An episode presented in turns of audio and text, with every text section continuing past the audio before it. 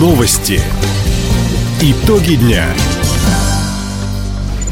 Итоги понедельника подводит служба информации. У микрофона Дина Якшапосхова. Здравствуйте. В этом выпуске. Хабаровский край представил одну из лучших в России стратегию промышленного туризма. В городе Юности построят новый трехэтажный технопарк. Футболисты СК Хабаровска не смогли одолеть аутсайдеров первой лиги. Об этом и не только, более подробно. Хабаровский край с рабочим визитом прибыла глава Центра избиркома России Элла Памфилова. Сегодня она провела встречу с преподавателями и студентами Тихоокеанского государственного университета. Уже завтра Элла Памфилова примет участие в первом дальневосточном электоральном форуме. Стороны обсудят особенности проведения выборов в макрорегионе и новые возможности, механизмы общественного наблюдения на выборах – Спикером форума выступит губернатор Михаил Дегтярев. На мероприятии в Хабаровске ожидают более 400 гостей из восьми федеральных округов России. Среди них представители избирательных комиссий, общественных организаций и политических партий. Хабаровский край успешно защитил стратегию развития промышленного туризма. Регион презентовал разработку в финале Всероссийского акселератора «Открытая промышленность».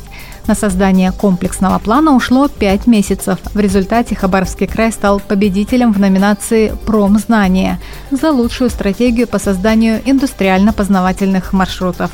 Изюминкой документа стала разработка брендового маршрута «Хабаровский край. Следуй за китом». В зависимости от сезона тур включает в себя знакомство с предприятиями Хабаровска и Комсомольска, а также посещение знаковых туристических мест – также в копилке региона победа за лучшую экскурсию на авиационный завод имени Гагарина.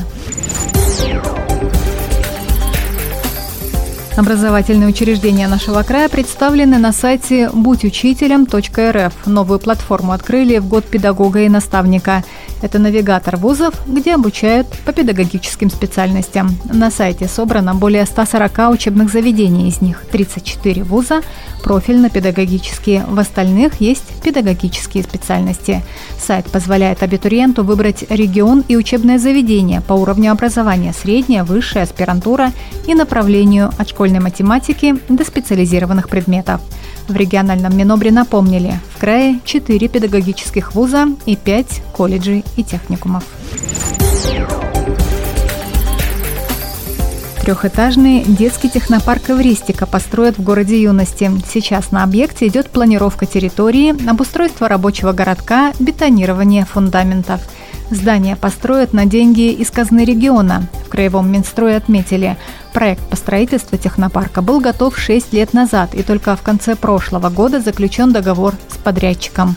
Компания «Форпост» скорректирует проектную документацию, возведет объект, поставит оборудование – в Минобре добавили, технопарк Эвристика значительно расширит площади существующего в Комсомольске детского технопарка «Кванториум» и создаст новые места дополнительного образования. Дополнительные маршруты общественного транспорта организуют на родительский день для жителей Хабаровска и Комсомольска. Во вторник, 25 апреля, в Краевом центре с 10 утра до 7 вечера автобусы выйдут на линии железнодорожный вокзал, кладбище, район села Матвеевка и южный микрорайон кладбище, район села Матвеевка – в городе Юности с 8 утра и до 6 вечера по маршруту Площадь Кирова, кладбище и обратно будет ходить автобус номер 101У по маршруту улица Уральская, кладбище, автобус номер 101Д. Помощь в организации движения окажут сотрудники ГИБДД. Футболисты СКА Хабаровска продолжили серию ничьих. В субботу армейцы приняли на своем поле Ульяновскую «Волгу». Счет открыли гости на 15-й минуте. Хозяева смогли отыграться только в конце второго отрезка игры. Итог матча 1-1.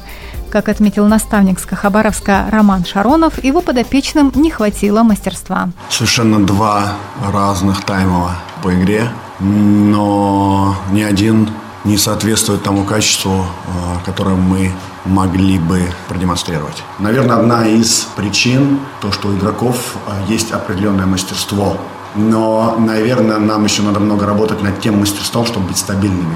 Я думаю, как раз вот этого мастерства нам и не хватает, чтобы стабильно играть все матчи. Следующий матч первой лиги хабаровчане проведут в Казани. 29 апреля они сыграют с местным «Рубином». Напомним, сегодня Скахабаровск по-прежнему остается на девятой строке турнирной таблицы, казанцы на втором месте. Таковы итоги понедельника. У микрофона была Дина Якшапосхова. Всего доброго и до встречи в эфире. Радио «Восток России». Телефон службы новостей 420282.